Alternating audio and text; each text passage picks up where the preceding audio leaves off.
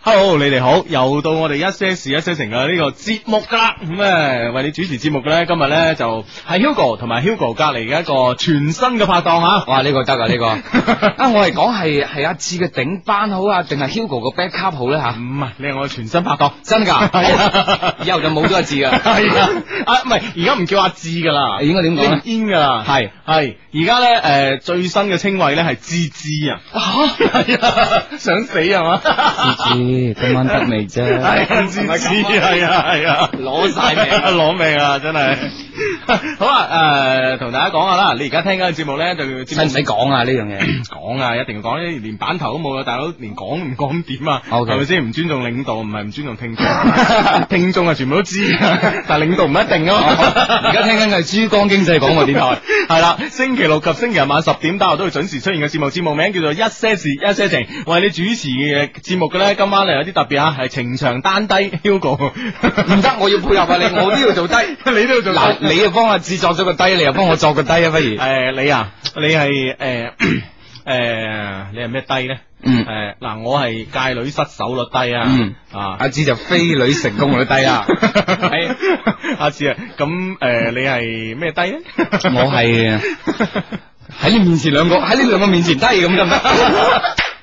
唔係，你係比我哋兩個更低，哦俾你兩個哦好好好好都 得好都得，好啦，咁樣，哇！喺今個禮拜即係感情方面咧，風起雲湧喎。哇，不得了！係啊又有好多事，好多事，好多情添啊！係啊，好多事好多情，真係好多事最最大件事咧，我諗咧就喺呢、個个呃最。即係今個禮拜最大件情海翻波事件咧，啊，就係我哋嘅神都失敗咗，係啊啊李宗盛、啊，李宗盛同林憶蓮蓮都失敗咗啦，冇得傾啊！係即係誒個誒佢哋嗰個咩咧？哦，喺度喺度喺度，啊係哇！呢兩封係情信嚟嘅，係呢兩呢兩封情信真係，哇！我我誒、呃可能好多朋友都誒、呃知道咗呢件事啦嚇，嗯可能好多朋友都有睇呢兩段嘅文字，但係咧，我覺得真係有必要咧，再同大家分享下。嗯首先係李宗盛嘅，二零零四年七月十二號啊，我們的愛若是錯誤，願你我沒有白白受苦。嗯， Sandy，祝你幸福，找到你要的，你認為值得的。嗱，呢啲就係啲 高好高嘅男人飛女嘅方式啊！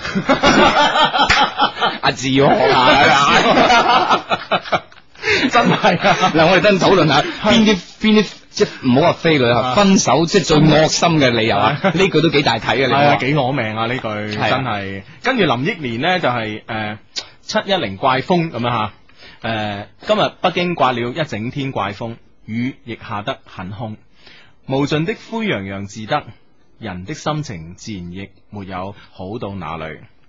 天空的閃電叫我看見閃光燈。嗯。想起鐘頭前的我，多麼陌生。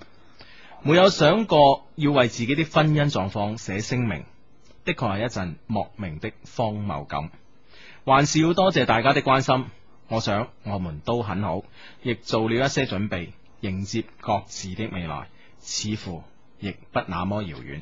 就讓生命多添一種顏色吧，咁樣。哇，攞命！哇！你真係呢啲呢啲咪呢啲咪分手啊 嘅大佬其實其 實後後邊仲有一段噶，Hugo 冇讀到噶， 呢段我都唔識睇嘅，哇！我覺得呢啲攞嚟界女都得啊，已經即係唔係分，即係唔係結束啊，開始都得啊，開始啊，大佬，即係完全唔可以否認咧，即係啊誒誒，唔唔可以否認佢哋兩個合合唱嗰首歌啊，雖然係講緊結束啊，但係其實用嗰首歌可以界女嘅，係咁，我哋不如而家聽下呢首歌啦，好嘛？好。，好。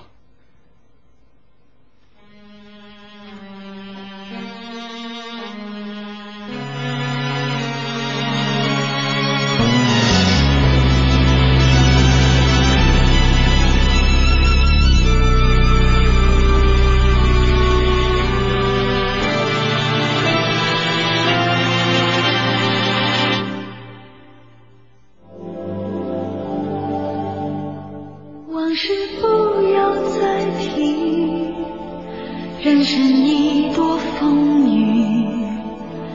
纵然记忆抹不去，爱与恨都还在心里。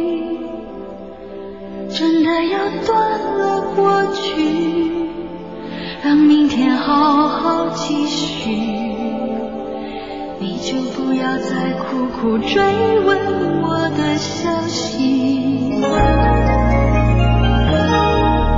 爱情它是个难题，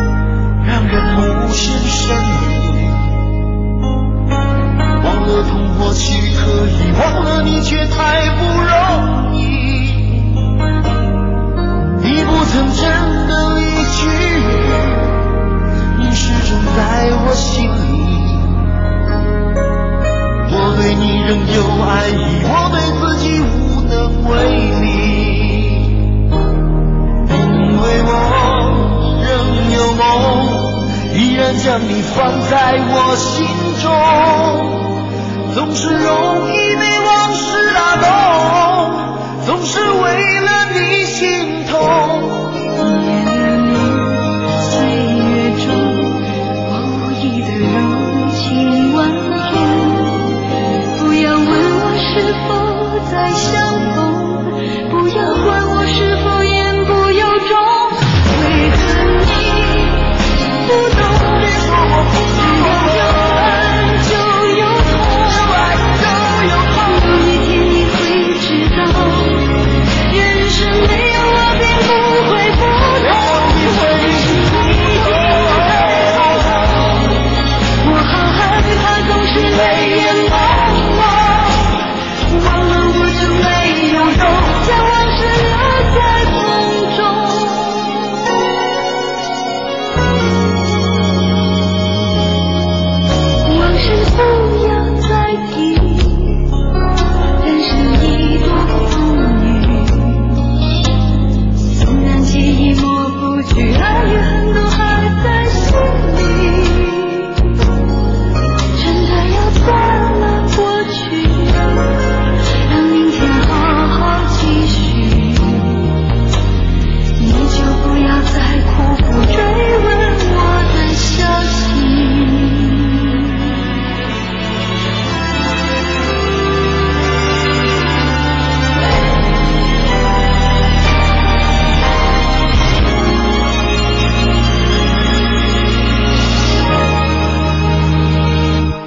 为何你不懂？你说我不懂，有爱就有痛，有爱就有痛。有一天你会知道，人生没有我并不会不同，只是一定太匆匆。我好害怕总是泪眼朦胧，忘了我就没有用，将往事留在风中。将往事留在风中。不懂，你说我不懂，有爱就有痛，有爱就有痛。有一天你会知道，人生没有我并不会不同，只是已经太匆匆。我好害怕总是泪眼朦胧，忘了我就没有痛。忘了也没有用，将往事留在风中。系呢首歌叫咩歌名啊？吴莫凡咩衰咗啦，總之呢首歌個名叫呢 首歌叫衰咗 呢首歌歌名叫衰 咗，以後以後就改名啊！ 唔係好多人唱衰咗都可以戒到女嘅，真係嘅，情深款款咁樣講。情深本咁衰啊！ 特別六十年代啲，我肯定好多人都攞住呢首歌嘅，成功咗好多次。 系嘛？係啊 OK，咁咧就要講講啦。喺節目诶過程中咧，同我哋溝通嘅方式係點樣啦？嗯喺個節目過程中咧，同我哋方诶沟通嘅方式咧，你可以用呢個手機嘅短信啦。喺手機發短信嗰欄咧，先撳個英文 A 字，跟住寫埋啲內容。你係中國移動嘅用戶咧，你就可以發嚟呢個零一九一八。你如果係中國聯通嘅用戶咧，可以發嚟呢個八一七二啊。啊，再講多次啊，诶、移動嘅用戶咧發嚟呢個零一九一八，而聯通嘅用戶咧發嚟呢個八一七二嘅，咁我哋即刻咧就會喺我哋直播室诶、誒我哋而家面前呢個 mon 咧睇到你嘅留言噶啦，咁樣吓。嗯好，OK。啊，咁啊，你唔好話講起頭先嗰件事，我覺得都好多啊好學到好多嘢㗎。你哋講嗱，我我覺得啊，首先辦公室戀愛唔得嘅，嗯同行係唔得嘅，係係同行係冤家嚟嘅，啱唔啱？但係佢真係喎無仇不成父子，無怨啊不成夫妻喎。咁咁咁點辦？咁 點辦？即係吊住鋪癮，我唔知又唔又唔過癮啊係咪？要試下先死咗先 算。系啊，啊，其實咧，我覺得咧，诶、辦公室戀情咧，佢已經唔屬於辦公室，佢係名人啊，你知唔知啊？嗯我覺得名人同名人咧，好好弊嘅。嗱，佢又衰咗啦，嗯啊呢對啦，係咪先？雖然我哋我哋講呢番说話嗰時咧，雖然口氣輕鬆，但係內心沉重啊。係啊， 咁我哋都我哋都神嚟噶嘛佢兩係啊個，你知唔知係啊我睇過林憶蓮演唱會啊？係我都睇過。佢佢佢 你唔好以為好叻啊 唔！係唔係， 佢嗰晚咧就同倫永亮一齊出嚟哈哈嘅。倫永亮咧就着到即係佢假設紅館就已經係一個即係英國某即係某歌劇院啊，嗯，即係好富麗堂皇嘅，嗯明唔明啊？系而相反咧，顯得阿誒新啊唔係唔係新奇阿啊，林美蓮，林憶蓮出嚟咧就好樸素嘅打扮，嗯嗯但係服裝樸素，但係一舉手一投足，嗯哼，特別唱到一首歌叫《哭》，你有冇聽過呢首歌？哦，好誒就係李宗盛幫佢搞噶啦，係咩差一點我就做了孩子的媽媽，哦，哇攞命！事實做咗，啊事 實咗都唔係差一點啊，做咗啦，咁啊點知最最尾係衰咗。係喺林憶蓮即係係係係嗰種啊，即係誒邊個年齡層？我初時我細個聽佢醒醒嗰首歌嘅時候，完全唔知搞咩㗎，嗯完全唔知搞咩啊！嗰次睇完之後覺得，哇係有啲嘢喎，嗯，係嘛？你覺唔覺得佢有啲嘢先？诶、呃我唔覺，因為咧，我我你你講嗰場演唱會我冇睇，啊咁咧林憶蓮我睇嘅演唱會咧都係佢嚟廣州诶、誒天河體育館入邊開嘅演唱會，咁、啊啊啊樣就應該叫做天地野花。啊啊，咁樣一個演唱會喺天河體育館嘅，當時咧仲即係大家歌手收得平咧，仲可以喺體育館做。啊啊！啊 而家唔得，而家收得貴啊。 咁啊，跟住全部前面好多位都唔係唔係賣 㗎。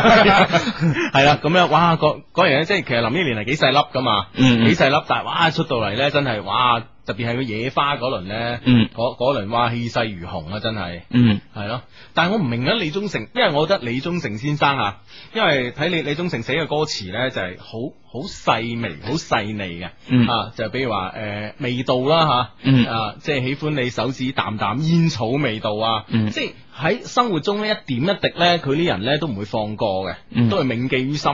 喺呢啲咁注重呢個生活嘅每一點感覺、每一分味道嘅人咧，我相信咧，誒、佢追求嘅愛情咧就唔係誒。呃其實咧係追求一種好完美嘅愛情，我覺得係追求一種好完美嘅愛情，而且咧，诶、呢種人咧應該係永遠都需要愛情嘅。嗯如果冇愛情咧，我諗佢個創作靈感會枯竭啦。係啊你有你有冇覺得李宗盛呢兩年係差咗噶？係啊係啊係，係咪先可能就係感情出現問題。係啦、所以佢必須要追求一個新嘅感情去刺激佢嘅創作。咁所以咧，我覺得李宗盛先生，即係李李宗盛大哥吓咁樣， 因為佢唔係第一次結婚噶啦嘛，係咪嗯先？即係男人一般咧結咗一次婚咧，第二次結婚好難噶啦嘛，點係咪先？點解佢有呢個勇氣咧？而且係呢個勇氣係天王咧，當時嘅即係即係唔係天王，天后級嘅林憶蓮咧。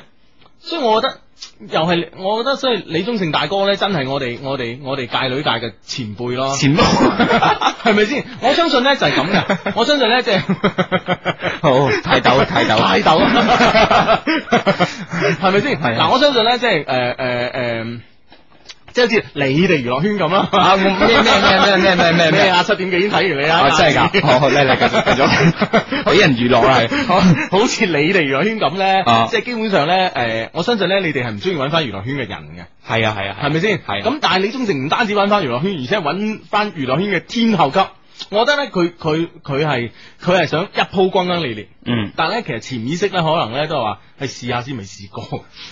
你你嗰次咪講我話有三種要試 下嘅，啊其中有一種就係林憶蓮嗰種係咪？你覺得咧？死啊未？誒，我覺得都係啦。其實咧，佢你講嗰三種啊，啊李宗盛試咗兩種噶啦。啊，前一個係才女嚟㗎，係咩？係啊朱慧欣係嘛？我唔記係總之係咁上下啊名。朱小姐啦，係啊啊，，咁啊誒，佢之前嗰個咧就係之前我前一任老即婆係咧前。妻係系啦，佢出書嘅時候咧啊，冇乜人知噶哦。李宗盛寫過寫嗰段話做序言嘅嗰本哦書，哦嗰段話係咩話咧？係 就係同呢次係一模一樣嘅話啦。冇你，我懷疑林憶蓮都唔知噶。讓你我沒有拜拜 so cool 哇！都攞晒嚟，即係我哋等陣再再討論佢哋兩個文字啊！我 我再講另外一樣嘢，你講到頭先咧，我突然間記起，其實呢呢一兩兩個星期啊，係仲有一件大感情大事啊，係就係馬龍白蘭度啊。哦，巴倫巴倫道係啊係啊我身㗎嘛我有身嗯诶、譬如之類嘅呢啲，即係咁有，即係咁具藝術天賦嘅男人啊，嗯哼你知唔知馬龍特拜蘭道啊？佢話查到出嚟咧就九個仔女， 嗯，诶、查得出嚟嗰啲。查唔第二個咧唔係話查唔到出嚟，第二個咧係經過诶驗證核實咧啊就變咗十五個，哇跟住咧就有诶、呃坊間流傳係啊有二十五個，哇咁跟住我最尾就加句，仲有好多未查到或者未生出嚟嘅，可 能係五十五個。 唔係可能嘅，可能嘅哇唔係佢會唔會啲即係佢佢啲創所謂創創作啊創作欲啊，係啊，佢就要不斷咁樣嚟揾刺激啊，係啊係咪先？你話做到影帝級啦，仲有奧斯卡影帝添，係咪先？啊係咪先？咁你話香港影帝梁朝偉咁自己得閒飲杯紅酒啦，係嘛？係啊， 跟住你睇下而家最近啊，張曼玉又露下咁 啊，你知唔知張曼玉最近有咩啫？又露下係啊，同一個外籍男友一齊出去游水啊，啊，即係唔覺意件泳衣嘅右邊跌膊嘅嘅嗰個膊啊，係係啦，佢本身係打結嘅，係點知就鬆咗，鬆咗，咁啊露咗個誒右邊嗰一點出嚟，係。咁樣即係係咯，咁我就相信梁朝偉都會睇下嘅。不過我相信都係張曼玉都係一點點嘅啫 得。啊咁你滿唔滿意啊？一點點嘅女 人，你個意思好似唔係幾滿意咁啊？唔係我意思咧，就對張曼玉咧冇乜期望。啊 O K，係你咋？ 我都係。你都 係。翻嚟翻嚟翻嚟翻嚟，講頭先講邊度？唔知啊， 我哋我哋我哋呢個節目亂咁噏㗎咋。誒又講體育啊，又講乜嘢，乜都講㗎 係乜都嘛？講啊！哇，真係你冇話啦，真係。所以咧，我我我啱啱啱啱啱啱講講開體育啊，啊啱我喺下邊睇嗰場波咧，嗯中國隊哇，最後都俾人俾人追翻平啊！但係咧，唔知今年係唔係行即係希臘、希臘、希臘嗰種嗰 種運啊？即係冇壓力就唔先至得㗎。係嘛？但係咧，即係老老實實啦，兩頭咧，我係都覺得即係守門員有啲責任啦，係咪先？嗯啊，但劉雲飛啊，真係幾靚仔喎係啊，係係咁噶啦。有時靚仔靚靚仔，嗱你睇下，誒、 啊！即係譬如某個地方有一個頭嗬，誒、嗯叫姓馬嘅，嗯嗯，係咪？馬馬英九啦 O K，馬英 九，O 嗯 K，啊馬英九好好有 好有文情係噶。係嗱，啊跟住我哋再睇下普京啊，嗯你知唔知最近啊？誒，俄羅斯一首歌好 hit，誒，呃就係我愛普京啦。係啊係啊，嗰首歌咧就係個女歌手話誒，我以前男朋友點啊係樣即係冇咗啊啦，我而家對男人冇晒興趣，啊咁我淨係想象住一個誒理想嘅情人。啊，像普京一樣的男人。冇錯啦，啊哇！真係你 話靚仔真係有用㗎，有用啊！ 可惜啊，劉雲飛今日爽爽咗兩球啦。如果唔係，真係萬千少女偶像啊！ 冇得傾。啊，咁啊，跟住咧，誒，嗯碧咸都好靚仔嘅，唉，碧咸最近聽講一定唔得咯一定唔得啊。喎，係啊，一定冇一晚咯即係、誒即係冇，你你覺得冇得掹，即係對於收音機旁邊嘅人係好事定壞事先吓？喎。誒，好多女仔好開心咯，啊又變翻單身吓， 好多男仔就都冇乜所謂嘅。嗯啊橫掂我都唔會同碧咸爭女嘅。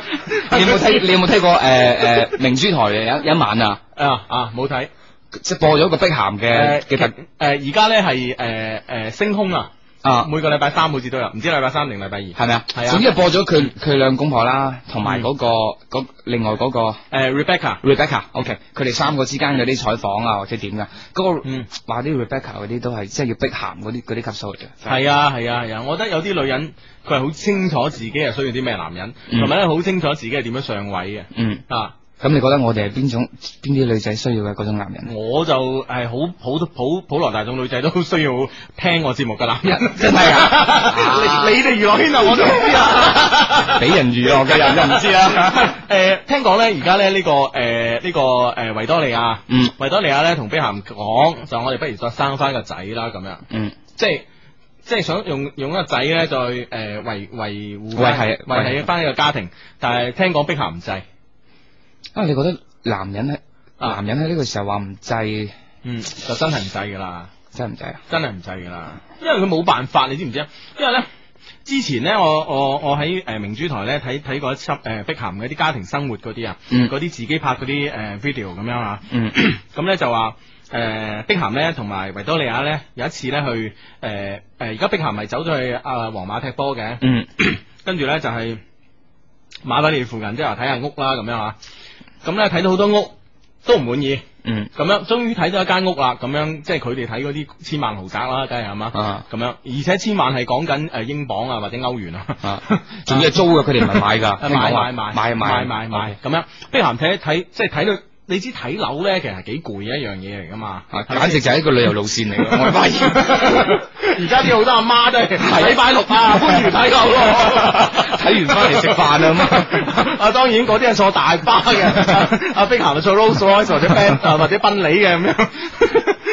啊，咁樣咁樣去睇，咁碧咸即係睇咗成朝啦，可能都煩啦。嗯跟住有一間我都 OK 啊，嗯咁碧咸，唉，就呢間啦幾好啊，咁樣。跟住誒維多利亞係即係因為家庭拍嗰啲嗰啲嗰啲 vi- vi- video 啊，嗯咁維多利亞嚟咗佢一眼，跟住咧就話我哋點可以住呢啲屋㗎咁樣。啊，好似我我睇嗰我睇嗰個節目都有嘅呢啲片段，系啊，我有啲印知象。唔知其實咧，根本碧咸喺家庭中咧係冇地位嘅，嗯只不過咧而家咧就傳佢話佢出去诶界女咁樣吓，咁樣又又呢樣嗰樣咧，令到維多利亞覺得好冇面子啊！嗯啊，突然間覺得維多利亞覺得好冇面子。如果而家離婚咧，維多利亞係好冇面嘅。嗯，啊，碧咸我諗好清楚呢一點。佢如果佢而家唔離婚咧，佢以後咧呢件事咧又會俾翻維多利亞過過咗呢度，佢又會攞嚟做诶、呃不斷咁樣窒佢啊，或者诶、呃、單打佢嘅藉口啦。陳小春嘅一首歌入邊個歌詞啊，係寧願失戀啊亦不可失禮啊。系我真係攞命可能就寧係願咁啦失戀都不可殺禮，得得啲得啲得，清晰。係 就係就係咁。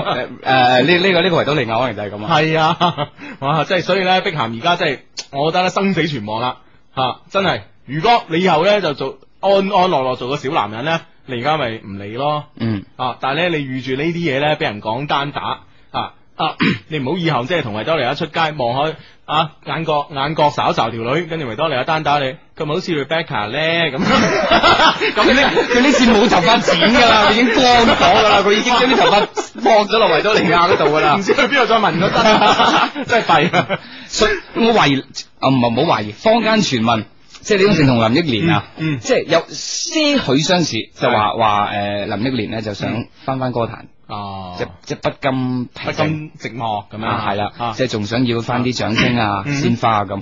咁李宗盛咧，就可能即係作為見到咁有潛質嘅女歌手，咁我梗係啊好你好嗯。但係其實作為老婆另外一種睇法啊佢㗎梗唔嘛。想老婆出去做嘢啦。係中啦國男人誒，其實都係自卑嘅大男人嚟噶嘛。所以咧，呢兩件事可能睇咗男人嗯有啲關好似好難過 喎。係啊，喂，但係咧，有人咧啊，有個姓關嘅咧，係一定要過呢個關喎。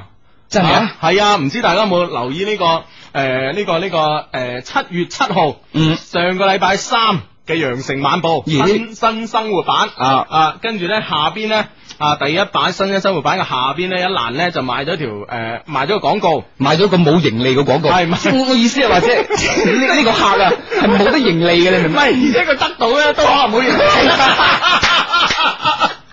佢哋仲可能係折磨自己 嘅。啊冇冇咁啊講， 咁咧就話説咧就誒個廣告好簡單，就係慧妍啊手寫體啊嘅，慧妍愛你嫁我好嗎？啊署名係關鍵啊關鍵先生咁樣，咁咧誒之後咧你知《羊城晚報》嗰啲咧，你喺度買呢啲咁嘅廣告，佢就係就係就係就係捉住你查誒尋根問底㗎啦咁樣。啊咁後尾咧就誒誒、呃呃就話咩回事咧？咁原來呢個關生咧就誒、呃想同呢個慧妍咧求婚好耐㗎啦，咁樣嗯 咁咧嗰日晏晝咧專門咧就係、 呃打電話俾呢個慧妍話喂誒、呃今晚就冇咩做喎，可唔可以提早啲走咁樣？嗯跟住咧就車咗 呢、個誒慧妍去二沙島嗯喺江邊，嗯咁咧就誒攞咗張報紙俾佢睇。嗯吓咁、样，咁哇已經係感動到死㗎啦，跟住咧打開車尾箱。嚇跟住咧用誒、呃全部都係紅色嘅玫瑰，嗯但係咧用誒、呃中間咧有啲粉紅色嘅玫瑰咧，誒、就係、砌成一個字就 Mary 咁樣嗯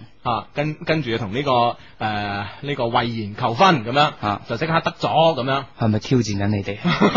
我覺得我覺得呢個關生咧，你又得咗啦。 咁但係咧，你令我哋所有男同胞咧就慘啦。哇！你呢招你都用埋，咁以後點啊？絕招，仲唔係絕招啊？係啊你又絕到死點，即係你跟，唉，跟住落嚟，即係男人都冇有仲有有啲咩啊係嘢？啊 難為我哋嘅啫，你唔係你你有冇詳細了解過佢？ 啊。即係我覺得啊，一個男仔要嗯要度橋去氹一個女仔咧嗯，肯定係遇到一啲困難。佢話佢係之前咧度咗好多個橋噶啦，包括咧喺誒呢個誒誒呢個女仔誒、呃上班嘅路線嗰度啦，睇嗯下有冇廣告牌賣廣告啊。或者諸如此類，嗯都係呃諗咗好多，咁但係咧，最後咧諗嚟諗去，有啲咧就有啲不切實際，咁有啲咧就係花費太貴，嗯咁咧佢咧就驚誒呢個慧妍小姐話話佢哇晒嘥錢咁樣，嗯啊最後咧諗咗條橋咧唔係好貴咁樣，唔係喎，我意思即係話嗱，譬如譬如啊，嗯我係個女仔，嗯我同 Hugo 你拍拖，係吓、我我我係撲住嗯想同你結婚噶嘛，係係即係 Hugo 喎、咁啊要同佢咩啦，梗係綁住佢啦。 係咁你想同我好嘅話，你唔需要度橋噶啦，我都撲住嚟噶啦啊。咁佢、要度到啲咁煩，即係咁咁勁嘅橋啊，啊咁 power 嘅橋，佢、啊會唔會遇到啲困難啊？嗱，但我同你講啦，我我分析過啦，因為咧佢哋之間咧，佢哋嘅戀愛咧，其實都係誒、呃、會經歷咗一啲嘅诶，冇講風浪啦，經歷咗大家啲唔開心嘅事，即係話诶，誒好似呢個關生咧喺美國咧又遇到車禍啦，嗯咁樣诶，誒而呢、個佢呢個未婚妻呢、個慧妍小姐咧又诶，我我唔係好記得清楚，又喺呢度诶又發生咗啲問題啊咩咩啊，啊咁我相信咧喺佢哋嘅交往過程中咧，太多嘅大喜大悲啦，啊咁诶、誒太多嘅大喜大悲咧， 咁好似一一出戲咁樣，诶、劇情咧好跌宕起伏嘅時候咧，迂回曲折嘅 ending 咧就好重要噶啦。啊！啊，你明唔明啊？我佢覺我覺得佢哋男係佢哋係咁樣我 噶。覺得男人做咁大動作，啊嗯一般都係自己做錯事。呢啲係呢啲係心虛嘅男人啊！我相信關生就唔係。哦，好，唔係唔係唔係，關生唔係。啊 係啦，咁咧就诶拉拉扯扯就講咗半個鐘頭。嗯咁咧我哋今诶我哋今日節目咧係到十诶十一點半嘅喎。真係㗎？係啊，因為诶、呃我哋已經連續幾個禮拜節目到十一點半啦，咁、嗯樣咁因為诶、呃收聽率低，咁樣就費事壓多啲時 間。誒，哎咁我下次點嚟啊？大佬收聽率低啊！咪靠你嚟拉高 咯。anyway，咁樣诶、呃，無論如何，咁我哋祝呢個關生同呢、個个呃關健先生啊，同呢個慧妍小姐係百年好 合，好， 好永結同心。系冇錯，白頭偕 老。我哋兩個唔得，祝你兩個得。你 吹，下次我講 過大佬。 啊就係我哋兩個都得，希望你帶住我哋兩個 都得。 我哋兩個都得嘅。哦，OK 好啊，咁樣诶，廣告客戶诶聲音咧，之後再同大家傾偈。係啦，廣告客户聲音翻嚟之後咧，繼續翻嚟我哋嘅呢個節目啊！我哋呢個節目咧就逢星期六及星期日晚十點教到佢準時出現嘅節目。誒、節目名咧就叫做一些事一些情啊！為你主持節目嘅咧就係、平時咧就係、Hugo 同呢個芝芝情在相低嗯咁啊，但係今晚咧呢、個芝芝咧 就去咗邊 度咧？芝芝咧去咗香港海洋公園玩咁樣啊！ 哇！去咗玩啊！係去界女啊你！咁計 啦，介細蚊女啊梗係唔梗係唔係都係成年人去嘅咁樣。咁啊誒，你知唔知阿志志咧誒？誒誒，講海洋公園啦，誒咪介紹完你先。啊好啊阿志志咧去咗海洋公園玩，咁啊嗯今晚我哋嘅誒特別嘉賓誒新拍檔咧就係我坐喺我身邊嘅呢個莫凡嚇，係咁樣好多誒呢位 friend 話六九零一嘅 friend 誒誒零六九一嘅 friend 話 Hu 阿 Hugo 阿志嗰邊咁啱講咗啦嚇，莫凡嘅節目喺邊個頻道㗎？哇呢樣嘢巴閉啦！莫凡咧節目咧就神出鬼沒嘅，咩頻道都有嘅，你只要留住喺電視機旁邊咧，你仲有一次見到佢啊！真係。分分鐘間唔中可以同佢教下你。誒，如果不乜不乜嘅話，你點做咁？啊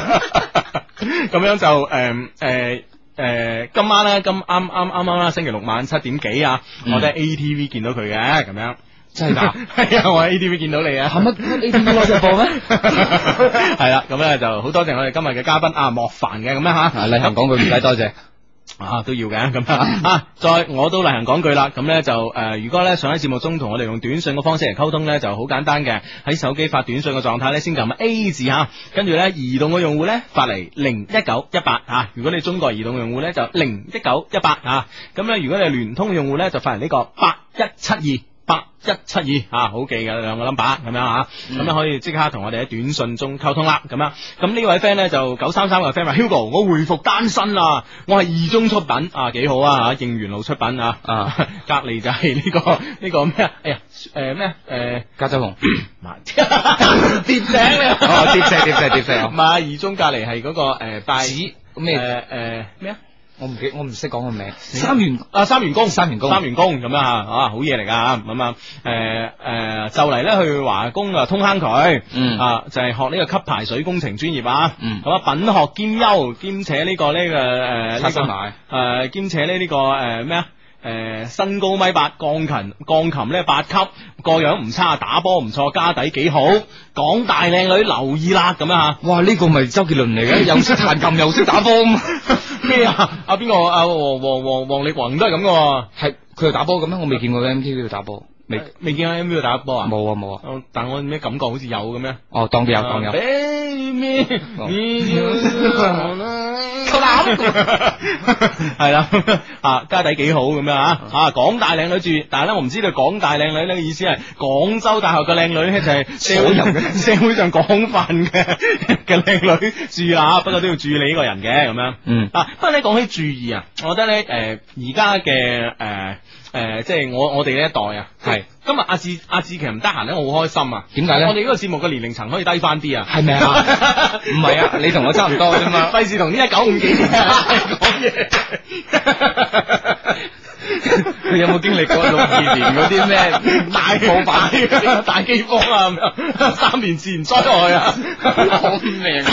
啊，唔係講講翻咧，即係我哋呢一代咧，我發現咧識表現自己啊， 嗯哦，已經識噶啦。原來咧細輕細我哋啲嗰啲咧仲識啊。係嗰日咧，我咪誒、呃我走去東村呢個運動城啊。係啊，咁咧出邊咧咪有個籃球場咧，嗯你知道呢一輪咧炸晴驟雨噶嘛，嗯啊，咁嗰晚係我記得係呃誒六點零鐘咁樣吓，嗯咁啊突然間，哇嘣一聲，真係完全係冇冇先兆嘅情況咧，突然間滂沱大雨，嗯咁咧喺呢個東村名店城對出嘅籃球場咧，有幾個男仔係冒雨喺度喺度射籃啊！係哇！睇到咧喺東村名店城嗰條走廊，即係避雨嗰啲嗰啲女仔咧，哇！尖叫聲、拍打聲嘅，喂，你未講呢句之前，我以為佢俾個集體失戀。 哇！真係真係哇！真係哇嗌晒咁啊！真係好掂啊！我覺得真係 不惜一切，白色嘅齊，哇！即係佢佢知㗎，佢知佢咁樣 show 係係會有女仔留意㗎，佢亦都知咁樣 show，佢阿媽唔贊成。 佢亦都知睇到女仔留意佢，佢阿媽都幾高喂興咁。喺呢個時間 上，喺呢個時間上，女仔梗係佔上風啦。咁啊係咁啊係話知阿媽。 哇！真係得㗎，我覺得真係，啊而且咧，即係誒啲女仔尖叫聲越勁咧，打得又越勁喎，真係男人係咁噶啦，啊，係嘛 咁？女仔尖叫聲越大，咁佢就越大力噶啦嘛。係打籃球， 你，我諗咗第二度。唔好諗咩，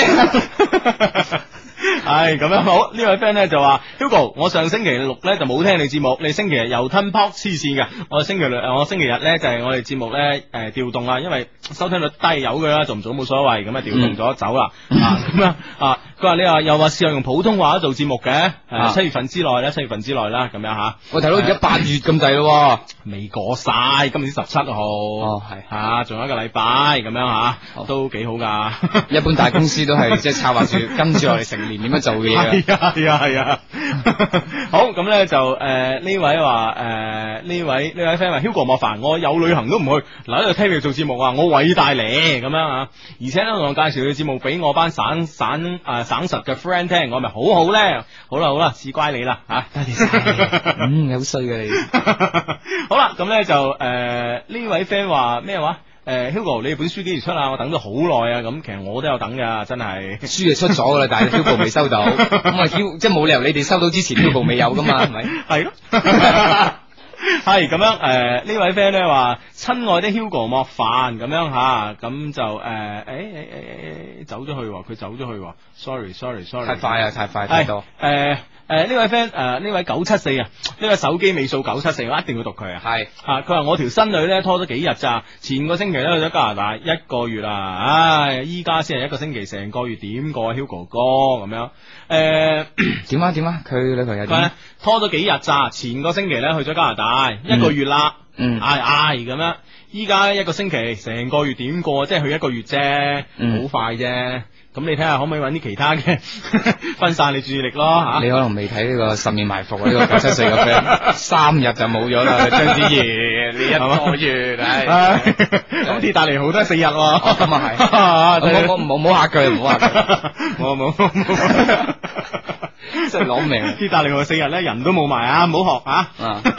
好咁樣就誒、呃想同我哋呢個節目發生關係咧，誒喺誒節目進行期間發生關係咧，其實好容易嘅，嗯啊就係拎出你部手機喺發短信嘅功能先撳一 A 字，嗯跟住咧你如果係中國移動嘅用戶咧，你可以發嚟呢個零一九一八啊，如果你中國聯通嘅用戶咧，發嚟呢個八一七二吓，咁我哋即刻咧就會睇到噶啦。呢位 friend 話阿志幾時翻咁樣？誒阿志應該如無意外啊，係佢就應該係聽晚都會翻嚟做節目啦，但唔知好佢玩得開唔開心咁樣吓。 如果開心得就如果開心咧，就肯定肯定唔翻啦。咁樣人之常情，我都原諒佢咁 樣。特 別阿芝係啊，嘛？特別阿志， 你知唔知啦？阿志咧游水咧係有趣事噶。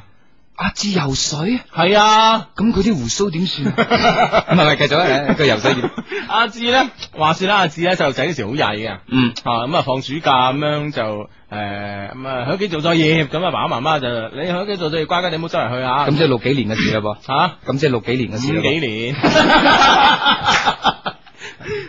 係咁咧就阿志，你知阿志啦，呢個人啦，表面乖嘅啫， 啊即係喺阿爸阿媽面前乖嘅啫，係啊 即係好似我咁嘅。啊跟住咧就哇喺哎喵喵阿爸一推單車行出巷口啊，一支箭咁飆出去玩啦。嗯咁去邊度玩咧？咁佢就走去同成班朋友仔咧，就走去呢、個誒、呃、越秀山公園玩。嗯越秀山公園咧後邊咪有個塘誒、呃有有個湖嘅。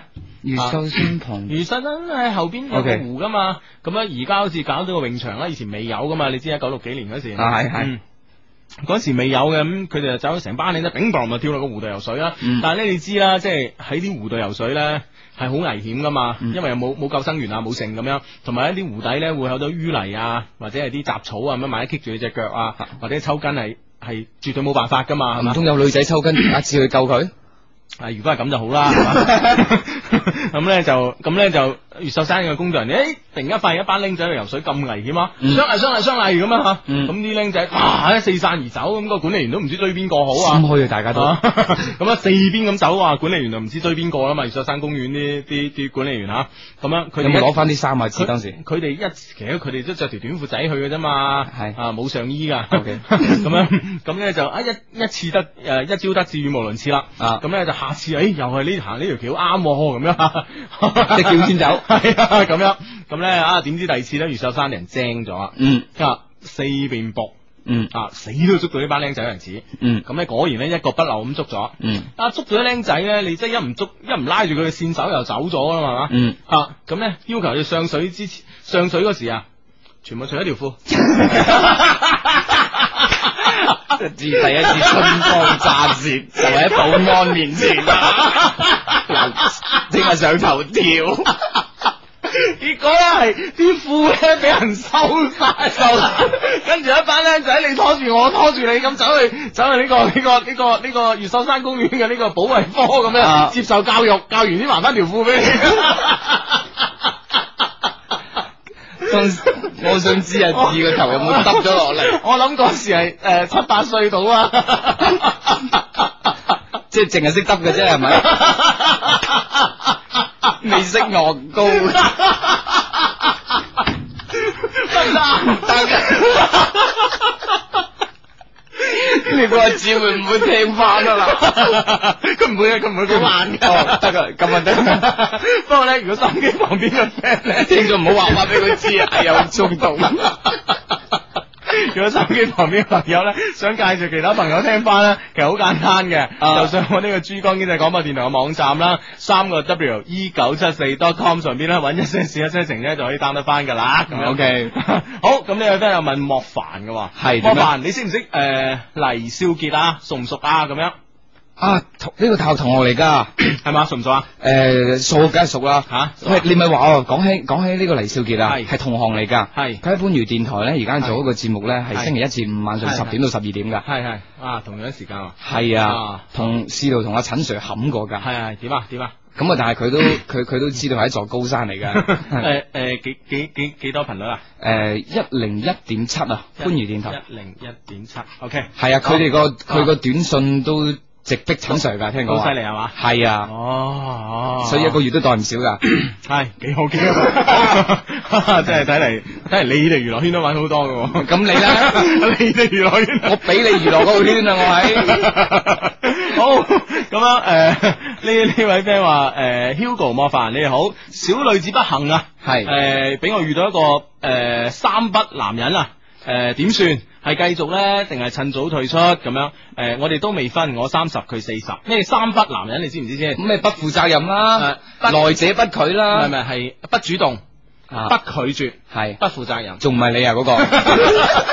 誒誒，仲唔哦係呢個一八六三四呢個 friend 遇到個男人啊哦哦哦哦哦？ 阿莫凡呢個意思係係係仲唔係你啊 係啦，佢少做天代，你知唔知？ 放錯地 方唉，咁樣啊，咁點辦啊？誒，其實其實三筆啊，嗯啊我相信凡係三筆嘅男人咧，身上都有一種好獨特嘅魅力㗎，嗯好似磁場咁㗎，嗯嗯嚇，所以咧佢哋都比較煩㗎，所以佢哋冇辦法唔三筆。雖然我講得有少少廢，但係呢個呢樣嘢咧，即係俾你知道。你要承認自己係正常嘅女仔，俾佢吸引咗。第二個咧，你亦都要正常咁面對佢係，嗯，佢就係咁唔負責任㗎啦。哦，咁樣你講下你曾經係點樣解圍 嘅，咁佢咪知咯。冇啊，我覺得誒誒、呃你要有足夠嘅耐性、耐力，你先好同三不嘅男人交往。嗯如果你冇呢方面嘅呃诶潜质咧，唔該你啊早啲退出。話晒啊，三十歲啊都唔細嘅女仔嚟計，系啊，係嘛？三十歲，啊咁呢個二十三歲嘅女仔又寫封 email 俾我哋話哇，啊，呢、個我哋要幫下。好啊，我哋係我哋咧幫 friend 咧，從一歲咧幫到九十歲嘅 啊。真噶，系啊，九十歲以上嗰啲咧，就因為同阿志嘅距離咧就比較大 啦。九十歲以下嗰啲咧，都同佢都有偈傾。咁 咁啊，二十歲以下嗰啲咧就比較熟落 啦，系啊，系啊，系啊。 好，讀信啊，咁咧就誒、呃大家誒、呃收音機旁邊嘅朋友咧，如果想好似以下呢啲朋友咁誒、呃可以 send 呢個 email 俾我哋咧，誒、想 send email 俾我哋咧，可以誒 send 嚟呢個地址嚇，誒、嗯就係呢、個誒 EQ 二零零四 at ppq。com dot cn 吓、呢、個就係我哋充滿感情嘅電子郵箱啦，係我哋一些事一些情嘅情商吓。嗯，兩位情場相低界女聖手，你哋好，我都诶、呃我我谂咧，我都算係你哋嘅忠實 friend 啦。聽你哋節目咧，以月份嘅跨度嚟計咧，都有成年啦。不過咧，我诶 喺將成我係將成年嘅節目咧一次過 down 落嚟聽嘅，造成你哋嘅節目收聽率屢诶屡创新低。我諗咧唔多唔少都係我呢啲人嘅關係，平時唔聽，留翻上網 down 嚟聽。你哋話有冇道理咧？咁樣，反正聽就係 friend 嚟噶，冇我哋唔計嗰啲啊，橫掂都低啦，係咪啊？係啊啊！我哋破關就破 衰，吹咩？不過人哋問你有冇聽嘅時候，你話有聽就得噶啦，系冇错啦。好，系咁嘅。小女子呢，有一事呢，想请教下两位。小女子呢，今年二十三岁，但呢就从来未真真正正拍过一次拖啊。诶、有嘅都系啲無無謂謂嘅散拖。啊，咩叫無無謂謂嘅散拖呢？啫吓，嗯，咁啊即係知無謂又冇搞啦，係咪嘥啲時間係嘛？啊，唔係因為呢，我花心唔專一，係。诶、真係未遇到诶屬於我嘅真愛，括號，唉，都唔知幾時先出現。咁呢啲去揾噶嘛，大佬，唉，真係，手指袋都唔得噶，唉，除非你好靚啊，係啊，因為你係林憶蓮。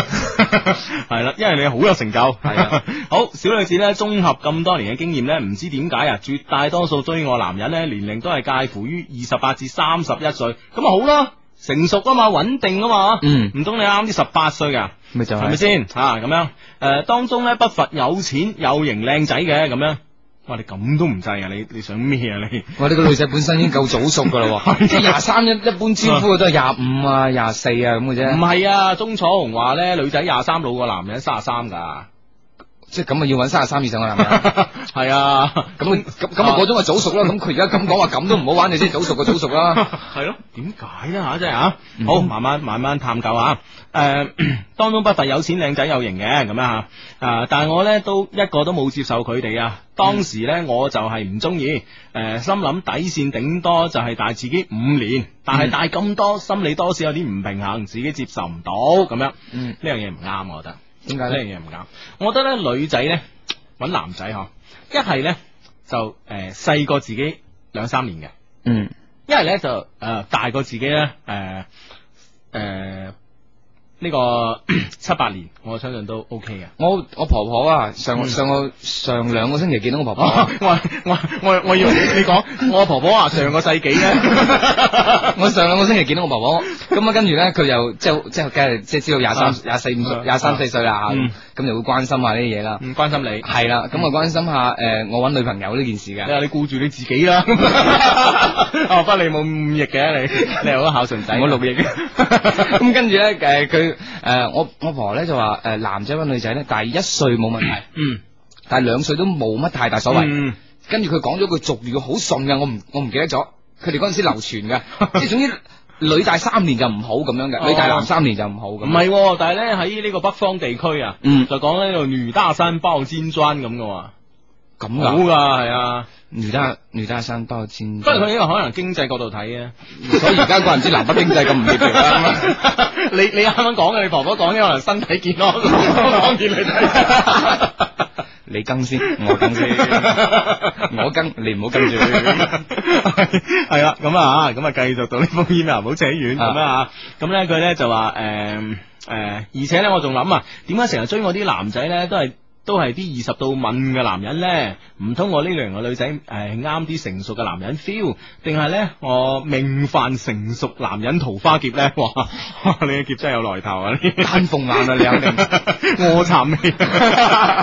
系 P.S. 啊，诶、我唔係個打扮成熟诶、誒苦味嘅女仔啊，反而咧係着得诶、誒都算係潮，俗稱有個性啊，而且咧本人皮膚白滑啊，身材咧有翻咁上下睇頭啊，俗稱正， 咩話？诶，整體苗條，局部豐滿哇繼續 系咁樣诶，难道咁就吸引到佢哋啊？真係諗極都唔明啊！嗯但诶呢、刻諗翻咧，又多少有啲後悔。點解咧當時唔試下接受咧？話晒佢哋大個咁多咧，都係好嘢啊，係咪先？嗯啊，唉，都怪細個嗰時唔懂事。就此咧，請教下兩位啊，究竟二十歲咧同三十歲呢兩個年齡層嘅男人嘅審美標準啊？嗱，再聽聽聽清楚啊！究竟二十歲咧同三十歲呢兩個男诶呢兩嗯個年齡層嘅男人審美標準或者揀擇女朋友嘅標準咧，有咩唔同？點解咧？我多數受成熟男人歡迎呢？希望兩位高手認真回覆，thanks，不斷支持你嘅诶、呃 small 诶、river 嗯，啊，二十同三十係嘛？系嗯啊，二十同三十嘅男人區別就大啦。系啊，二十個男人係中意脆嘅，系係三十個男人咧就唔使咁脆都得，啊，咁咁嘅男人中意脆，即係乾脆啊定係卜卜脆？梗係薄唔好 脆啦。啊唔係唔係係薄薄脆，薄薄卜脆脆係系啊，啊咁樣咁二，其實咧，我覺得我我如果係二十歲咧，诶，我二十歲咧，我要诶，因因為我覺得好怪啊，嗯我細路仔嗰陣咧，我覺得二十歲，哇，好大個仔啊！係啊係啊，我都有呢種感覺係啊，即係即係十二三就覺得十六七好大，啊十六七嗯係覺得廿一二好大但㗎。系咧，我我唔同啊，我我我诶、呃 我好細個咧，我我咧就覺得係诶二十歲咧好大個仔啊，嗯，哦咁樣啊。唔係你夠二十未先講我嗰緊時。當然未夠啦，我可能十九歲咧，我覺得我而家仲係僆啊，係我到二十歲我大個仔噶啦咁樣，嗯，哦咁就乜都做得啦。係啊，就乜都做得啊，於是二咁十就做咗好多事。係啊， 二十歲嗰年發生咗好 多嘢，不堪回首繼續 係咯。咁所以咧，我覺得我二十歲嗰時，我中意咩女仔咧？我我諗係我中意誒，我反而唔會中意妹妹仔。嗯我二十歲嗰時唔中意妹妹仔㗎，嗯即係我覺得哇，喺我大人嚟㗎喎，我同你拍拖，我二十歲嘅同我十七歲嘅。嗯，你明唔明啊？我就覺得，誒，我冇理由同啲靚妹玩㗎，你都埋唔到我堆㗎啦，同我玩到我大人嚟㗎 喎， 得 幾好係咯，所以嗰時咧，我係中意啲輕輕，即係可能係二十三啊嗰啲女仔嘅喎，嗯嗯，哦，真係咯，即係喺條街度會係咯望嗰啲咧，係啊。嗯就會同自己連比自己輕輕大啲咁樣。係啊係啊係啊，因為嗰啲咧，嗰啲女仔你知啊，即係有錢啊嘛，嗯誒識扮靚啊嘛，係咪啊？嗯就靚啲噶啦嘛，嗯啊女仔其實冇醜女仔噶嘛，有就有冇識扮靚嘅女仔嘅啫 嘛，啊，講得好， 但扮得太靚男仔又唔係 好中意嘅。哦，我唔理啊，你我唔理噶，越靚越 好越靚越好噶。咁你個靚梗係越少越啊 靚。繼續繼續繼係咁續。樣哎 都越啊大越靚噶。 唉，真係哎同你冇辦法做 啊！跟住到咗三十 咧，嗱，三十咧我就唔知啊，我問過阿志， 阿志諗翻呢佢三十嘅時候點啊？阿志諗咗好耐先諗翻，哦，我卅歲嗰年 啦，啱啱改革開 放，啱啱仲要去 到去咩上山下鄉噶嘛？啊唔使啦，翻咗嚟 啦，回城回城啦。啊，咁咧就其實卅歲嘅男仔咧，我覺得男人咧係即係呢句話啱嘅，即係男人越老咧越中意啲小朋友。嗯誒、一個三三十歲嘅男人咧，佢可能會中意啲誒青春啲嘅嘅女仔。佢會唔會覺得到咗三十歲，自己已經有咗一定嘅歷史啊？嗯嗯，即係想將啲歷史同人講咧，會唔會唔會係有種咁嘅？誒有啊。有啊，有想教人嗰種。係啊係啊係啊啊！咁你冇理由夾翻廿七八 個女噶嘛？大家差唔多嘅啫，啊 媽手唔聽咁咪係咯啊手媽媽手唔聽 教，哎手尾長啊，即係教翻你轉 頭，眯埋眼先， 見咗你眯埋眼噶啦，咁啊，咁啊弊啊！好，繼續。 咁樣咯。咁我覺得就係咯，誒誒，阿志卅歲嗰時咧，佢就會中意啲妹妹仔㗎啦。嗯，啊啊，即係阿志三十歲係啊係啊，嗯所以啲妹仔叫佢志志咧，好冧㗎佢。芝 芝，係啊，你做咩啊？咁樣 咁梗係唔知廿八九啲唔好聽使啊 啦。系啦，咁嗱呢呢個呢個我哋傾囊而出啊，呢個啊，跟住咧就話诶。選擇女朋友嘅審美標準講晒啦，咁樣啊，點解我咁受成熟？誒、我多數咧受成熟男人歡迎，咁呢樣嘢我哋真係唔知，嗯真係唔知。不過咧，如果係從我哋啱啱所講嘅咧，就係話誒成熟男人都中意啲比自己細多啲嘅女仔咧，我哋如果從呢方面嘅推測咧，咁誒唔使我哋解釋啦，嚇！啊，嗯但係如果佢咁問，咁即係話廿四五嗰啲唔溝，即即少啲，系啊，唔係嘅，唔係嘅。我覺得咧，其實三十歲、三十歲嘅男人，即係一足高扮社一傳人咧，用一個標準嚟統一一個年紀咧，係一個好荒謬嘅事情。咁咁咧，我覺得咧就係誒三十歲嘅男人咧，都分你嘅誒、呃、經歷多少啦，誒、你個家庭啦，你嘅做緊嘅做緊嘅事業啦，咁嚟係分嘅。哦嗱，其實真係冇冇講笑，我相信一個男人嗬，去到去到三十歲嘅時候咧，佢對女仔會嘅要求係多咗好多種噶。譬如嗯嗯你你細個拍拖，你唔會對個女仔希望佢話誒大方啊，嗯誒或者對屋企人點啊咁。咁嗯但係到三十歲嘅時候，嗯佢會一睇個女仔覺得啊呢個女仔孝唔孝順咧？嗯诶，呃佢、嗯見到我啲朋友嘅時候嗯大唔大方咧？呢嗯啲、就會考慮埋入去噶啦。咁係可能呢呢、個叫咩名話？啊，呢、個叫誒、呃 Small River。啊，呢、個 Small River 嘅诶、呃女仔咧，可能佢啊呢方面變得比較好，嚇所以就好多男仔就覺得啊幾好啊不咁。過咧，就係我啱啱所講嘅咧，就係話好多唔同誒唔、同職業啦，唔唔做唔同工作啦，人生經歷唔同、家庭環境唔同嘅男仔，其實唔同諗法。咁咧，如果我係一個誒、 老老實實，我係一個誒誒、公務員。啊嗯公務員咁樣計呢，我三十歲啦。我如果揾女朋友呢，我相信呢，即係我喺政府機關做嘅。我如果揾個太細嘅呢，會俾人話我呃靚妹。嗯，啊，做金魚佬咁樣啊。嗯雖然誒、呃單位啲同事咧唔會同你誒、呃面對面講嚇，嗯啊但係咧就你指一指下啦喺後啊邊。你自己就算人哋冇指，你都覺得人哋指你嘅。 O K，啊，咁樣噶嘛，咁所以咧，你會揾一個誒、呃年紀差唔多，如果你三十歲咧，可能揾個誒二十六七啊，或者二十七八啊，嗯咁樣誒、呃又係誒 誒誒工作好穩定啊，嗯啊喺某大機關做啊，或者係誒、呃、醫院廠礦啊咁樣做嘅。嗯我相信咧，咁誒更加合適一啲。咁當然呢啲係誒因條件而結誒、呃而而一種誒、呃、選擇啦。選擇，亦可以講妥協嚇。啊 OK 但係咧誒唔一定妥協冇幸福嘅。嗯哼啊，好嘛，行落去先知嘅 行落去先知嘅。好啦，咁咧同你一輪嘴之後咧，我哋咧就诶、呃又唔記得一樣，唔記得一樣好緊要嘅嘢啦。心理測驗心理測驗 好啦，咁咧只能夠等呢個廣告客户聲音之後啦。不過咧就呢個十一點鐘呢個廣告客户聲音咧，唔知點解好鬼死長啊！咁啊，啊，大家诶、呃去下廁所啊，刷下牙，準備啊诶瞓、覺啊，開空調啊嗰啲啦吓。好，等你翻嚟啊。你而家聽緊嘅節目呢，節目名叫做《一些事一些情》。如果你而家開心機嘅話呢，對唔住啊啦，你已經錯過咗你人生中精彩嘅一小時啦。因為我哋呢個節目呢，從誒十點鐘開始嘅。當然，你聽日呢，誒、聽晚十點呢，都可以如常咁打啊準時打開心機，都會聽到我哋呢個節目《一些事一些情》嘅。啊，我聽過你你你講埋呢 句先，我誒、呃今晚主持節目嘅誒、呃主我持人呢句呢要講啊。嗯啊，有起有成有啲變化，咁啊，Hugo 咧就係呃誒緊守崗位，咁咧係嗯志志咧就去到香港海洋公園游水，咁啊，咁咧就誒今日呢個超級誒無敵嘉賓咧就係呢個莫凡嘅你都嚇，係 Hugo 嘅第一低級， 唔阿志係啊 Hugo 嘅正 選，唔係我係第一低唔係級，係唔嚟知自仲有冇第二低級？係嚟自呢個娛樂圈嘅莫凡，係係被 Hugo 娛樂嘅嗰個圈裏邊嘅莫凡。 係咁我你叫我頭先想講啊，我話其實一些事一些情啊，係誒，好似一個好有魅力嘅男人，因為我聽過超過五個人講啊，嗯一些事一些情究竟有咩好聽咧咁？嗯冇冇啦，冇人冇人識講，即係講唔，佢話講都唔知點解會聽啊！係就好似一個即我頭先講好有魅力嘅係男，你唔人，知點解會中意佢？係一般女仔話，即係女仔成班 friend，唉，係我唔知咁慘，佢對我咁衰，我都中意佢啊！咁當嗯然你哋對啲對啲 friend 唔衰，係係咁就就係好似咁噶，哦咁樣噶，係啊，講唔清㗎。講唔清，系，有時啲嘢咧講唔清啊，好過講得清啊，真係㗎真係噶，我覺得，我覺得好多時真係，你講得清清楚楚咧，反而咧，大家诶、呃一件事咧講得好清楚咧，呢件事咧就嗰層嗰層面紗就诶。呃誒揭去咗，嗯跟住大家係睇到啲好真實嘅嘢，往往好真實嘅咧就好殘忍嘅，大家誒冇咗呢個期許啊，冇咗呢個幻想嘅空間，所以咧誒、呃難得糊塗咧，我覺得係喺感情上咧都係啱㗎。係啊，真係嘅，如果你真係結咗婚嘅朋友，誒、嘅女士啊，如果你真係睇到你好清楚咁知道你老公手機嘅每一條短信，我覺得你就唔快樂噶啦。我扯 遠啲，我講下呢個星期我你你頭先講完呢句話啫，我係講下呢個星期我誒 feel 到嘅一樣嘢，係呢兩日咪嚟咗個颱風嘅，係叫做圓規，圓規係係啊，嗯誒，我突然間留意咗天氣預報呢個動作，嗯嗯我發現咧天氣預報係同你頭先講樣嘢好似嘅，嗯即係你你明明睇到電視入邊天氣預報，你聽唔聽？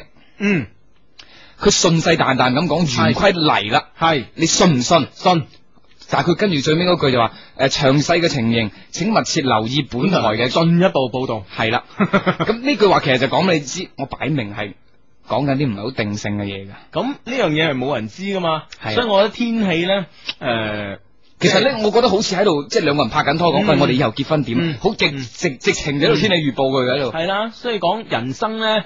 诶、變化好似天氣咁樣風起雲湧 咧，係好啱噶嘛，係嗯充滿不定噶嘛嗯。同埋咧，攝影師啊，嗯诶、一啲好頂級嘅攝影家啊，嗯，係一啲氣象攝影家，呃诶、即系影云嘅专门影影诶、呃影龍捲風啦，影海嘯啦，影閃電啦，影一啲自然景觀啊，即係嗰個國家地理雜誌啊，係俾得最高人工嗰啲啊，嗯，就係影呢啲噶啦。即系好贵一幅相嘅嗰係啲。因為佢可能追一個龍捲風啦，從加州一定追到華诶、呃追到紐約州咁樣，係哇橫跨一個美國啊，或者係诶專門為咗影海嘯咧，專門去日本啊，诶、或或者好似歐洲最近咪七月雪嘅，嗯家陣落雪嘅，嗯唉撒但冇冤啊，可能就係 冇人冇人 行，冇人啊！即系我哋古代咧，咪话即系好冤啊、斗鹅冤啊、六月雪啊咁噶嘛。嗯咁我而家睇埋全世界最冤個薩達姆啦，係咪先？係啊咁英國議會又話誒誒係英國情報部門搞錯啊誒報錯料，所以咧我哋先打呢個伊拉克嘅。誒嗯就唔關呢個首相誒布萊爾士咁樣嚇，嗯咁美國美國跟住又隨即又係講啦，中央情報局要咩飛嗯啊，我哋總統唔使咩咁樣啊嘛嗯，咁你係咪冤枉 啊？冤搵枉個人辭職咯冤枉到冤枉到歐洲七月落雪啦咁樣，啊咁呢咁呢攝影師又要撲佢咯。嗯，啊，所以咧最最貴嘅攝影師咧，同埋啲器材我諗都係最貴，你唔好話。梗系啊，佢应验咗天气预报系准嘅喎， 系咪？你边个可以应验你发誓嗰阵时，我同你结婚就系有三个 B B。哇如果准咗嘅话，嗰个我觉得嗰个都好值钱啦。 如果準咗，準咗嗰個街道有事啊啦，打三個 B B 你。第一個講明聽唔見啲手指甲，第二個話佢少咗啲頭髮，咪生第三個咯。 係啊，咁樣今晚係我爸爸送我嚟㗎，開姐，真係㗎哦嗯佢佢話我哋呢個節目啊，用三個字形容啊，係。掟葫蘆啊，唔係嘛，好準噶！我哋點掟葫蘆啫？诶、話話點準？嗱，我同你講點準。係上個禮拜六咧就有诶、呃上唔係前個禮拜日有人 send 短信上嚟，嗯就我省著名表演藝術家盧海潮先生因為呢個心肌梗塞而入院。堅定流。咁哇十點鐘即刻發上嚟，嗯跟住咧哇我我都唔知堅定流嘅係咪先咁啊咁我我哋當時但係即係哇，因為呢、個誒、呃你知啊盧海潮先生啊表演藝術家，佢嘅一舉一動都牽動我哋廣東人民嘅心噶 嘛，我哋廣大聽眾嘅，我哋廣州冇乜幾多咁有啊成就藝術家㗎 係嘛。咪先？咁我都有讀出嚟，不過咧我就唔知真定假，有人咁講咁啊。嗯跟住咧我哋又揾揾咗阿阿盧海潮先生嘅公子盧挺啦盧挺，啊去去去即刻求證咁樣。嗯盧挺話係啊係啊係啊咁樣。幾準咧！我哋咩叫掟葫蘆啊？啫，唔係佢佢唔係話我哋講啲嘢掟葫哦蘆，即係用即係話我哋啲方式好似掟葫啊蘆，所以好多人都好中意掟葫蘆。哦，咁樣嘅，啊唔知啊， 呢個真係答你唔到 啦。係咁啊樣，不過我爸應該唔係情場老手嚟嘅， 我媽好聽佢話嘅。你阿媽好聽話，整該係噶啦如果聽緊都衰啦。好，繼續。唉，繼續繼續咧，當然咧係講講我哋點樣用短信嚟互動啦嗯吓。咁咧、就诶、呃你想诶同、我哋溝通嘅方式好簡單，就喺呢個手機撳短信嗰欄咧 send 個英文嘅 A 字，跟住咧將你嘅內容啊寫內容，寫完咧你係移動用戶咧，你又發嚟呢個零一九一八嘅。嗯如果你係聯通嘅用戶咧，你係發嚟呢個八一七二吓。移動移動嘅用戶咧發嚟呢個零一九一八，而呢個聯通嘅用戶咧就發呢個八一七二嘅。記住寫短信之前咧，一定要撳嘅英文嘅 A 字咁樣啊。嗯，咁樣啦，咁我哋就可以即時同你呢個進行呢個短信嘅溝通啦，咁樣吓，咁樣诶， 哇、呢呢呢位話诶诶呢位係咩話？呢位話诶 Hugo 啊，你你你阿志一走你講佢壞 話，咁咁好似我一走佢都有講我壞話嘅， 唔係人有時係咁嘅，即係換一個對象嘅時候咧，嗯唉，就係咁噶啦。 咩叫換一個對象嘅時候啫唔？係我我嚟調劑下你 咯，咁啊，所以呢個時候你就唔記得咗佢 咯，係嘛，好啊，好啊，人之常情 嚟嘅。哎系咁样，系咁样。呢位 friend 话诶，誒我朋友咧一年咧就失戀四次，我唔知點点安慰佢，你教下我啦咁样。佢如果以咁嘅頻率嚟失戀落去咧，邊個使你安慰佢啊？慣咗啦，係啊當嗯唔唔失戀就唔慣，係，啦，當诶、呃失戀已成習慣咁樣， 咁啊得噶啦，得噶啦，啊冇事嘅，咁樣啊咁樣诶、呃跟住咧呢位朋友咧就嬲你喎，小凡好係悶啊，可唔可以陪我逛街啊？咁樣 哇係。雖然呢個鐘數好多街都已經冇得 逛，但係我都仲係願意同你去逛啲冇乜人逛嘅街。嗱，你講啊，陣間見啦。 哇！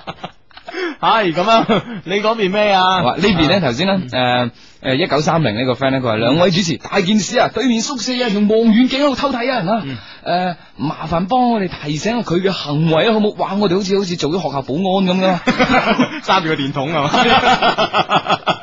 唔係唔係，太多人聽緊啊啦，係嘛？系嘛？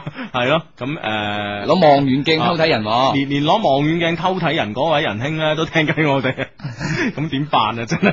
唔係佢主要係攞望遠鏡睇緊有幾多人睇緊我哋，哦，咁即係我哋啲針嚟嘅喎。絕對係 啦。所以你唔好傷害佢 啊，係系。任俾佢偷睇啦。好啦，咁咧就繼續喺我哋呢個充滿感情嘅電子郵箱啦，EQ 二零零四 at ppq dot com dot cn 啊，係 EQ 二零零四 at。誒 ppq.com.cn 上邊咧，喺我哋情商上邊又揾到一封情信啦，要同大家誒、 分享下嘅。好，兩位搞笑誒、雙低天王咁樣嚇，你哋好，我係你哋嘅 old friend 啊，老 friend 啊，old friend 啊嗯，從上一年開始咧聽你節目啦，真係㗎 very good 啊，因為你哋做得實在太好啦。蘇小弟呢就有啲感情問題想問下你哋，事情如下：上次 BBQ 俗稱燒烤嘅時候呢，我識咗個女仔，佢係我嘅 friend 嘅 friend 啊，啊，俗稱都係我嘅 friend，都得。系唔係隔邊有哎山咁嘅 friend 呢個隔山打牛 friend。系咁样，诶嗰日咧佢诶佢同我坐埋一齊啊，突然間落雨啦，我咧就同同佢咧同用一把遮，當時咧我朋友咧就笑我哋啦，我就望佢，俗稱電啊，嗯，我就電咗佢一嘢，發現咧佢都喺度望緊我，佢咧同其他 friend 講，哎诶、你太封建啦咁樣吓。嗯。哇！啊， 同呢、個啊，同呢個社會制度有聯繫上。封建啊之後呢，我就同佢一齊誒、呃坐呢個公共汽車誒、呃俗稱逼巴士翻去咁樣係。喺車上呢，我問咗佢好多事，俗稱起底。 你呢個過程俗稱 界女。 系咁样啊，再俗稱啊了解背景咁样。嗯哦，我以為呢，從嗰日開始呢，就見唔到佢啦，冇諗到呢，喺禮拜一嗰日啊，我去琴行學打鼓，哇！啲 band band 仔嚟噶，哦嗯呢個 friend 叫阿 Ken 啊，嗯啊啊喺啊叫阿 Ken 嘅朋友裏邊，你都算上進噶 啦，哦學學打鼓。咁其他阿 Ken 係點㗎？ Do you want again? Oh my again！我去誒學打鼓，竟然呢，見到佢喺度學吉他喎。嗯，哇，早 band 啦，係咪先？百事音樂、流行音樂節啦，係嘛我？打兩個。 係啊係啊，诶，星期一咧到星期六嘅朝早咧，我哋都去上課啊，落課翻屋企咧，我都同佢一齊翻屋企咁啊。嗯之後咧，我哋都诶喺度講感情嘅事啦，同埋講人是非，嗯俗稱喺背後中傷人哋咁樣。嗯 咁係噶，兩個人好似我同莫凡喺度講下是是非噶 啦，兩個人一齊，兩個中國人一齊就講是非噶啦。 一啊加埋智慧三個 冇嘢啊講啦冇咩講 啦。係咁樣，誒、呃我而家咧就攞到個 QQ 啊，咁樣下一步應該點做？我同佢咧有冇機會咧？請求情象相低同廣大嘅 friend 幫手啊，俗稱幫拖，嗯啊咁樣誒、多謝咁樣嚇，嗯我永遠支持你哋同你嘅節目，我已經咧將一些事一些情介紹俾好多朋友啦，佢哋都話我好似 Hugo 喎咁、樣，我仲有一個朋友咧好似阿子，雖然我哋 EQ 都比唔上你哋啊，但我哋嘅 IQ 咧肯定比你高咁樣，哇係啊。 ，IQ 高得滯低，EQ 又跟唔上，好麻系煩。，啊，咁你啊長短腳啊你，係啊你弊啊你，唉好彩啊你好嘢啦，你好命啦，你撞到我 哋，啊！好佢而家個問題就係啊攞咗 QQ 唔知點算啊係啦，唔知點算咁樣嗯。咁我我覺得你哋係應該，即係我誒、呃我唔知道你哋誒中意嘅音樂係點啦，係嘛？咁俗稱打誒、呃你學你琴。呃 sorry 啊，打個打個先， 係你去琴行學打鼓咧，我相信都唔係嗰啲中國鼓啦啩，唔係舞獅嗰只啩， 咚咚咚咚咚咚咚， 黃飛鴻嗰只啦，唔係嗰只，應該係嗰啲即係即係嗰啲一套嗰啲鼓咧啊，咚咚咚咚咚咚，嚓嚓嗰啲如啊。果係舞獅嗰啲啊，隔離嗰個彈琵琶 咯。 咁樣唔得噶，大佬邊個夠佢大聲？啊加四支咪唔夠佢勁啊！咁你係誒、呃即係你你係玩誒、呃啊你你係誒、呃打打鼓咧，我我相信咧，你都係誒。呃第一就唔係玩诶中國民樂嗰啲鼓啦，第二咧可能唔係嗰啲交響樂團嗰啲定音鼓啦，嗰啲嗯啊嗰啲啦啊咁樣，我相信你係诶玩流行音樂嘅咁啊，學嗯吉他咧唔知佢係古典咧定係學呢個 诶诶所謂民謠啊，或者係電子啊呃或者係電吉他咁樣啦。如果嗯電吉他呢就 rock 啊，或者係诶 blues 啊嗰啲咁啦。嗯哼。咁我相信你喺音樂上邊咧，你既然都有呢個興趣咧，你哋其實咧可以誒誒進行一個更緊密嘅呢、個誒。交流同接觸， 呢個經貿關係係 啊你一個泛珠江、泛珠三角、九加二九加二嘅旅遊，係啊，咁其實咧，你哋真係可以嘗試下玩 band 咯，嗯哼。係啊，玩 band 咁無時無刻喺埋喺埋一齊啦。嗯啊，其實咧，我相信你音樂啊，诶、對於即係對於我哋，即係阿志嗰啲，我哋又唔知啊，五幾年係就唔知啊。係對於我哋啲诶八九十年代嗰啲係咧，應該音樂係一種好好好勁嘅催化劑。係係咯，嗱，譬如一聽短髮就會有嘢做啦，嗯係咪啊嗯？一聽河水灣有灣，又諗翻起啱啱啱入尿片嗰陣時係點啦。嗯嗯，即係诶用音樂係有一種催化劑，會令你翻翻某一個記憶點，係就好似香水咁噶。係如果你诶用好呢隻音樂牌香水嘅話咧。啊。诶、其實 QQ 傾唔傾，我覺得都冇乜所謂。系啊。系，我覺得你哋真係咯，诶、诶、用音樂啦，用音樂嚟拉近你嘅距離啦。因為你而家話星期诶、誒放假呢個星期一至六都一齊啦，有有邊個可以诶、誒即係呢個 touch 得過你哋啊？係咪先？係咯，系得噶啦，我覺得吓、啊只要你去，我覺得就去就得噶啦。如果你有啲咩，你啊啊叫我 Ken 係嘛？啊，叫 Ken，如果你有啲咩音樂诶，呃仲、你覺得自己識啲音樂仲未夠多，我哋介紹另外一個 Ken 俾你 聽。一個小騙子啊 Ken。 攞命！系咁样，真系咯，其实其实真系咯，你两個可以喺音音乐中倾多啲嘢咯，嗯啊，不过咧就诶诶、呃有一样嘢要注意咯，你你要诶、呃你手鼓咧真系要勤力啲练好啲啊，因为咧我哋之前诶、呃之前好多集都曾经讲过咧，其实女仔咧系好欣赏男仔咧喺做嘢嗰时啊，好专注咁做一係件啊事嗰时咧，係啊係啊女仔呢样嘢咧，你好专注做一样嘢，而且做得好好嘅时候，女仔会好欣赏你嘅。就算你唔同你你你做緊自己啲嘢，佢都覺得你同佢做緊嘢咁㗎。系啊系係啊系啊，做紧咩啊？啊哦，係喎， 功課系啊，真系噶，所以诶练、好手鼓吓，啊跟住同佢打 band 咁啊吓。 OK 好咁样啊，呢位 friend 咧就话诶唔該幫我讀出呢條短信，上海嘅湯家成，我話我會努力，永遠都唔會放棄㗎，咁樣啊，唔知咩意思啦吓， OK 啊咁樣嗯呢度呢有個一零四零嘅 friend 咧就話，佢懷疑阿志咧就去咗聽演唱會，因為咧今日咧誒隔花離都鄰隔離鄰舍去咗花都，啊，左輪有你，左輪有你左鄰右係里，喂左鄰右里起咗個新名喎，嗯。叫做小李老鄰 啊，講過啦，講過啦，真 真係攞命，小李老 鄰，誒伍俊傑啊，成日成日俾人叫做小李個媽媽㗎，係咩係啊，哦，因為因為誒诶，。佢哋隔離台有個李丹姐，嚇係係佢哋嘅媽咪咁啊，系啊系啊，哦唔系系系阿丹姐嘅诶仔仔，哦哦哦哦，就姓李嘅，咁就小李嘅媽咪咁啊，哦，咁樣，所以小李老鄰啊都記 得。 係咁樣，係诶呢位 friend 咧就話诶诶 Hugo 哥話你哋好，我今晚好唔開心咁樣，诶揀短短幾個字啊，幫诶幫你唔到，唔開心咪開心啲咯，係嘛啊好多人就會好好衰啊啲人嗯。即係佢自己衰啊！即係唔嗯開心嘅時候咧，誒佢、會好享受自己唔開心嘅嗰種快感嘅，真係。真係啊，係啊，我覺得呢啲人又唔係幾好啊。係嘛雖然我都係，咁樣點樣改啊？你夠係啦，啊！你夠係啦。不過我相信人，因為人咧係充滿喜怒哀樂嘅。嗯我相信咧就係、就算自己有唔開心咧，其實都應該好好享受下嘅，因為呢種感覺咧唔會永遠都有啊嘛。你唔會每分每秒都有唔開心嘅事情喺你身上發生咁慘啊嘛。冇錯啦，嚇唔好咩時候都諗住曾經點樣點樣過咗去就算啦。好啦，咁啊，诶、今日好多謝莫凡上我哋啲節目做嘉賓啦，咁樣最後呢首歌诶、誒送俾你啦，同埋送俾诶、喜歡李宗盛同埋喜歡林憶蓮嘅所有嘅朋友啦。阿志唔知玩得開唔開心 咧？系希望佢哋開心啦，希望佢哋聽日都開心啦，翻嚟做節目啦吓。咁、呢首歌歌名叫做《愛的代價》吓、做任何事情啦，人做任何事情都係有代價嘅吓、無論開心诶、誒或者唔開心都有代價係嘛。無論代價有幾大都好，嗯，你都要聽一些事一些情。哇，幾好啊！ 拜拜，拜拜。走吧，走吧，人总要学着自己长大。走吧，走吧，人生难免经历苦痛挣扎。走吧，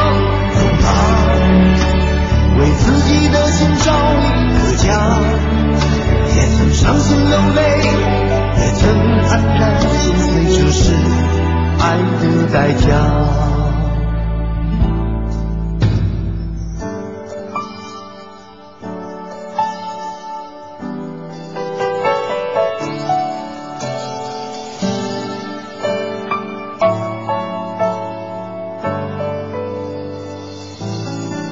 也许我偶尔还是会想他，偶尔难免会惦记着他。就当他是个老朋友吧，也让我心疼，也让我牵挂。只是我心中不再有魔化，让往事都随风去吧。所有真心的、痴心的话，仍在我心中，虽然已没有他。走吧，走吧。人总要学着自己长大。走吧，走吧，人生难免经历苦痛挣扎。走吧，走吧，对自己的心找一个家。也曾伤心流泪，也曾黯然心碎，这是。